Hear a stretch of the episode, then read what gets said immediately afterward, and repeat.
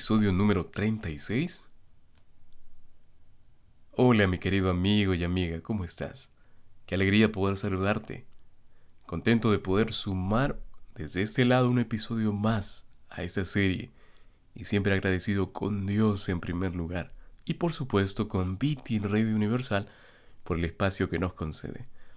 Junto al equipo de Enfoque Bíblico, estamos muy ávidos de compartir mensajes de esperanza que puedan llevarte a tomar mejores decisiones, tal vez un rumbo diferente o aún más allá, encontrarle el verdadero sentido a la vida. Como un equipo unido, el deseo de nuestro corazón es mostrar con claridad y humildad lo que la Biblia nos muestra sobre lo que Dios hizo, hace y hará en este mundo. Es así como empezamos el mensaje del segundo ángel de Apocalipsis 14 en la serie Revelando los secretos del Apocalipsis. Y es necesario iniciar dialogando con el único que nos puede permitir el acceso a la comprensión de la Sagrada Escritura. Allí donde estás, te invito a orar. Vamos a orar. Padre amado, felices de poder tener el privilegio de saber que usted es quien dirige ese estudio. Le suplicamos que nos lleve paso a paso a comprender su voluntad, a aceptarla y luego a ponerla en práctica. Oh Padre, gracias por ser paciente con nosotros y por amarnos incondicionalmente. Por favor, le pedimos que habilite e impresione nuestra mente, pues se lo rogamos en el nombre santo del Señor Jesucristo.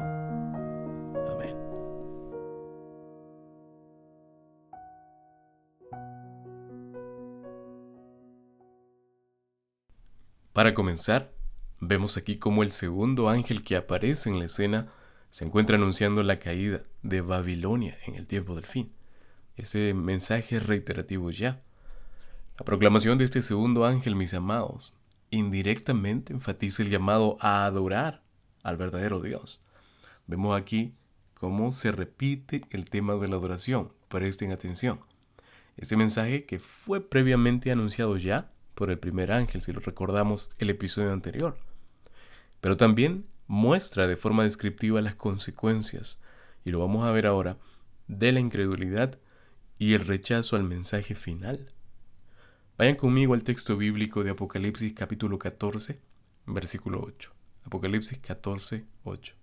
El día de hoy solo nos vamos a centrar en el análisis de este mensaje ubicado en un solo versículo. Así que les invito a estar muy atentos, pues el episodio de hoy será tal vez el más corto de toda la serie, pero no por eso el menos importante. Vayamos al texto bíblico. Escrito está. Otro ángel le siguió diciendo, Ha caído, ha caído Babilonia la gran ciudad, porque ha hecho beber a todas las naciones del vino del furor de su fornicación. Apocalipsis 14, versículo 8, y como siempre, versión Reina Valera de 1960. Yendo al análisis y antes de la explicación de este único versículo, tenemos que mencionar que estos tres mensajes angélicos no están desconectados pues uno tras otro expresan la realidad de los eventos futuros.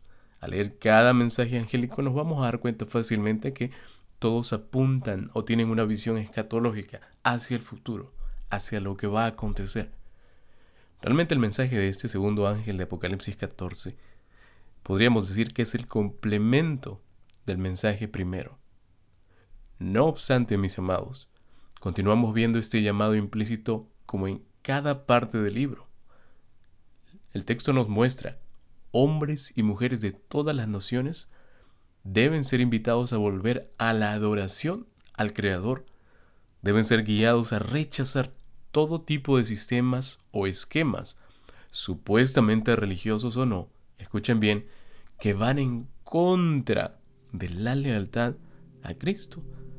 El texto de Mateo capítulo 6 versículo 24 dice lo siguiente, ninguno puede servir a dos señores, porque o aborrecerá al uno o amará al otro, o estimará al uno y menospreciará al otro. Mis amados, la lealtad a un solo Dios va a ser vital en el desenlace final. Continuando con el análisis, vemos también que este segundo ángel anuncia algo que tenemos que prestar mucha atención. Y me refiero al colapso de la ya conocida, y lo menciona el texto bíblico, Babilonia del tiempo del fin. El énfasis del ángel mencionado dos veces ha caído, ha caído Babilonia, dice, de forma duplicada, refiriéndose a esta ciudad pagana. Tiene una connotación muy enfática de derrota, mis amados. En otras palabras, una Babilonia vencida. Tenemos que aclarar, por si hubiera alguna duda, por cierto, que aquí no se habla, no se está refiriendo a la Babilonia literal, no se habla a la Babilonia simbólica, que es más aparentemente una confederación religiosa mundial del tiempo del fin, y que está constituida, como ya lo vimos ya en el previos mensajes, por la Trinidad satánica. Y me refiero al dragón, a la bestia del mar y a la bestia de la tierra. Por supuesto, dispuestas contra Dios y el pueblo fiel que sigue a Dios, que es leal a Dios. Y lo vimos en el segundo mensaje al leerlo. Al hablar de Babilonia es posible que nuestra idea de pensamiento siga rápidamente aquella ciudad antigua completamente paganizada. Nuevamente les digo, no estamos refiriéndonos a esa Babilonia literal. Sin embargo, en el análisis vamos a notar que no habla de Babilonia en el aspecto literal, sino lo que ésta representó y hasta el día de hoy representa, especialmente en el libro de Apocalipsis. Permítanme darles un ejemplo. Vamos por un instante al capítulo 17 de Apocalipsis, solo vamos a saltar brevemente. Si ustedes inician la lectura de este versículo primero, se darán cuenta que el escenario se prepara claramente para dar una descripción de lo que esta ciudad representa en sí misma. Sin embargo, yo solamente quiero llevarlos al versículo 4 y 5 en donde hay una descripción clara. Dice Apocalipsis capítulo 17, literalmente el versículo 5. Y en su frente un nombre escrito, un misterio, Babilonia la grande, la madre de las rameras y de las abominaciones de la tierra. Qué fuerte. Aquí el contexto nos habla de una mujer, obviamente, que tiene qué cosa? En su frente un nombre escrito. Y noten lo que dice. Esta es la madre de las rameras y de las abominaciones de la tierra. De forma muy simple. La palabra Babilonia viene de la palabra Babel. ¿Se les hace familiar el nombre? Esta expresión significa confusión. Confusión. No obstante, esta ciudad no solo generó confusión, si ustedes lo recuerdan, al ir al, relato bíblico del Antiguo Testamento, sino que también generó caos, desorden, se vieron excesos, en otras palabras, desenfreno total. En relación a esto, la Biblia nos indica que el desenfreno es algo que atrae consigo prevaricación ante Dios. Mis amados, Prevaricar es simplemente ir en contra de Dios, es ir en dirección opuesta a lo que sabemos que es bueno. Un ejemplo claro lo vemos en la vida del hijo de Jotán, y me refiero a Acaz. La escritura refiere lo siguiente. Vamos a leer el texto. Porque Jehová había humillado a Judá por causa de Acaz, rey de Israel, por cuanto él había actuado desenfrenadamente en Judá y había prevaricado gravemente contra Jehová segunda, segunda de Crónicas, capítulo 28, versículo 19. ¿Entienden lo que digo? Volviendo a la expresión, la madre de las rameras y de las abominaciones de la tierra. Aquí es claro ver que la terminología habla o apunta a una mujer. Es más, el texto lo revela en el versículo 3 de forma muy específica. Dice el texto bíblico de Apocalipsis capítulo 17, versículo 3, y lo vamos a leer para que no quede duda alguna. Y me llevó en el espíritu al desierto. Y vi a una mujer, dice Juan, sentada sobre una bestia escarlata, llena de nombres de blasfemia, que tenía siete cabezas y diez cuernos. Interesante. Ahora, si vamos algunos episodios atrás, Dios siempre, mis amados, comparó a su pueblo con una mujer. tengo aquí algunos ejemplos y para aquellos que tal vez estén diciendo, pero pastor, ¿cómo es eso posible que Dios compare a su pueblo con una mujer o la figura de una mujer? Miren lo que dice el libro de Oseas capítulo 2 versículo 19. Y te desposaré conmigo para siempre, te desposaré conmigo en justicia, juicio, benignidad y misericordia. Les invito a leer el contexto. Ahora, Jeremías capítulo 3, versículo 3, capítulo 3, versículo 14 dice también lo siguiente. Convertíos hijos rebeldes, dice Jehová, porque yo soy vuestro esposo, y os tomaré uno de cada ciudad y dos de cada familia, y os introduciré en Sion. Interesante. ¿Pueden ver la figura femenina aquí presente? Por otro lado, en el Nuevo Testamento también se presenta la misma idea. En segunda los Corintios, la segunda epístola de Pablo a los Corintios, capítulo 11, versículo 2.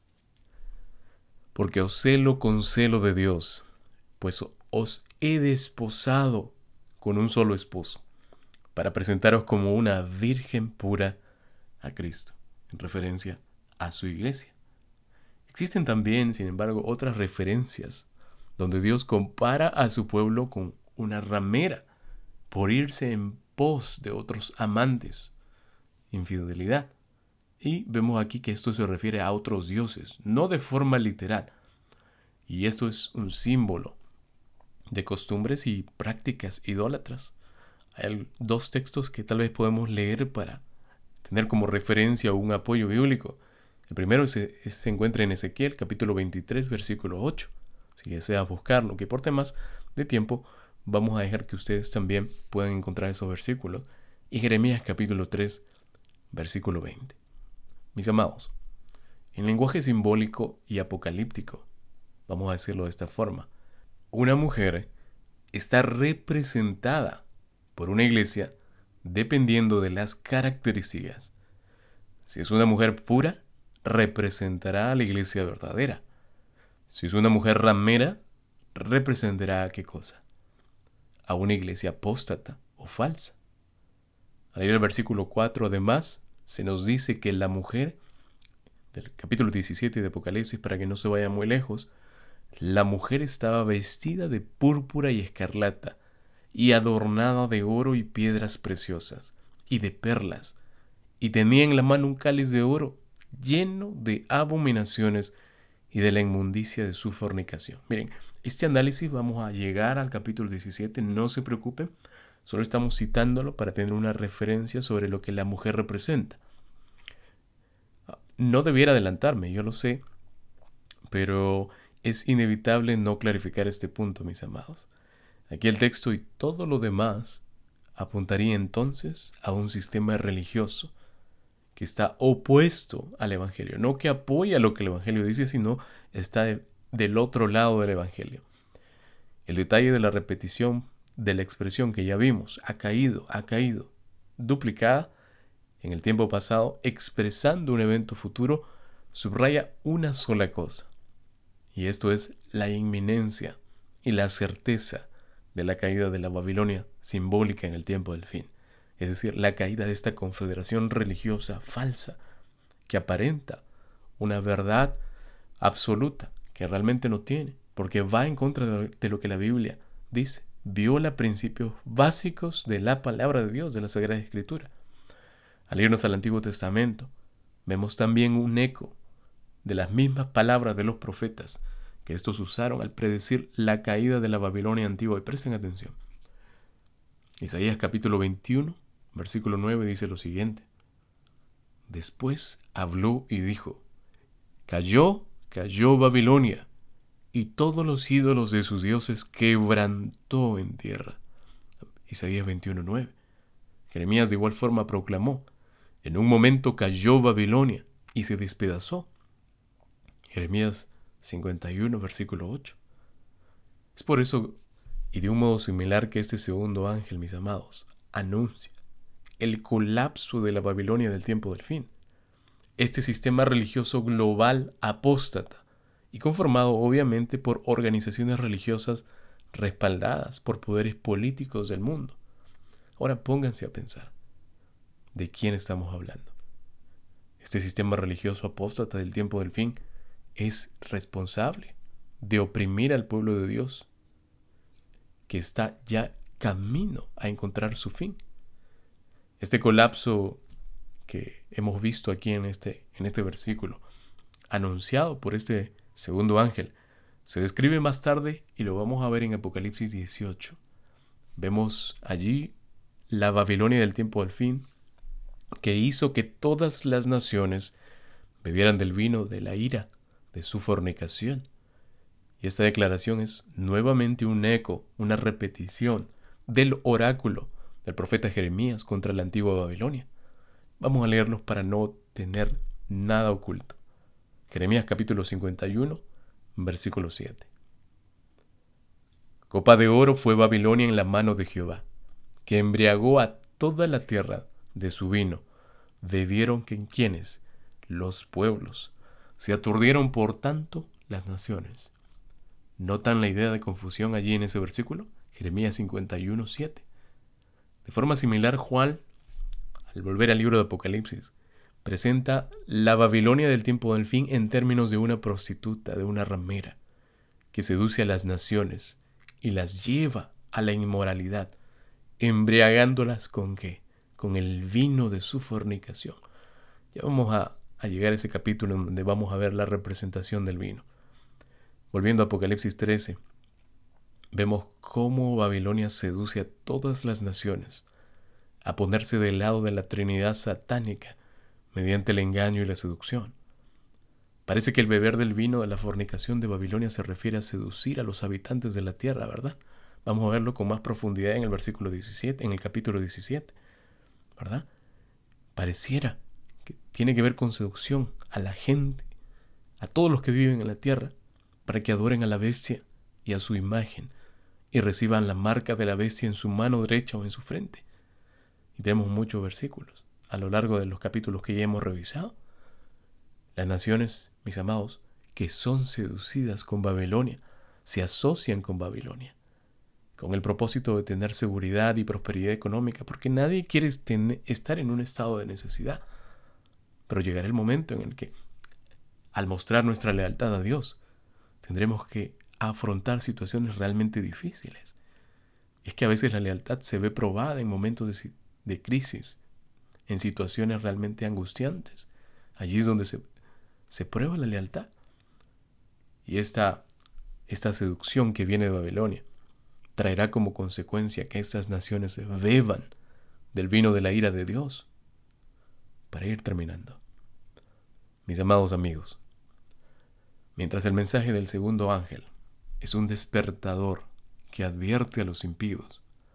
Al mismo tiempo, proporciona una sólida seguridad al pueblo de Dios del tiempo del fin. La Babilonia del tiempo del fin como sistema religioso global apóstata es un fenómeno al cual debiéramos prestar mucha atención. Pronto terminará. Su colapso está decidido y anunciado en la Santa Biblia. Nadie necesita ser engañado. Todavía hay tiempo para salir de Babilonia y adorar y servir al verdadero Dios.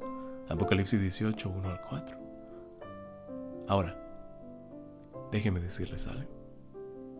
Si deseas en tu corazón abrazar la verdad de Dios, establecida en las sagradas escrituras, y también desestimar el pecado y la confusión, te invito hoy para que mientras estemos orando, le digas al Señor, Padre, ayúdame a vencer en tu nombre y de forma definitiva permitirte que hagas en mí un ser humano temeroso de ti. Voy a repetirlo. Padre, ayúdame a vencer en tu nombre y de forma definitiva permitirte que hagas de mí un ser humano temeroso de ti. Recuerda que el Señor Jesús está muy cerca de aparecer en las nubes de los cielos. Tener determinación para enfrentarse a situaciones arriesgadas o difíciles es de valientes, mis amados. Y como de costumbre, decirles, déjense encontrar, aún hay tiempo. Les agradecemos por conectarse y tomar este tiempo para dedicarlo a escuchar un mensaje más de esperanza. Dicho esto, te invito a concluir con una oración. Vamos a orar. Oh Padre bueno, como siempre toda gloria y honra sean dadas a usted por ser el Creador. Mostrar completa gratitud es lo que nos toca por ser obra de sus manos. Y aunque imperfecto, Señor, aún mantenemos la bendita esperanza de verle pronto. Y esta naturaleza que ahora es, ya no será más. Por favor, Padre, le suplicamos que aún puedan mirar con compasión a aquellos que le dan la espalda. Alcáncelos. Por favor. Se lo rogamos en el precioso nombre del Señor Jesucristo.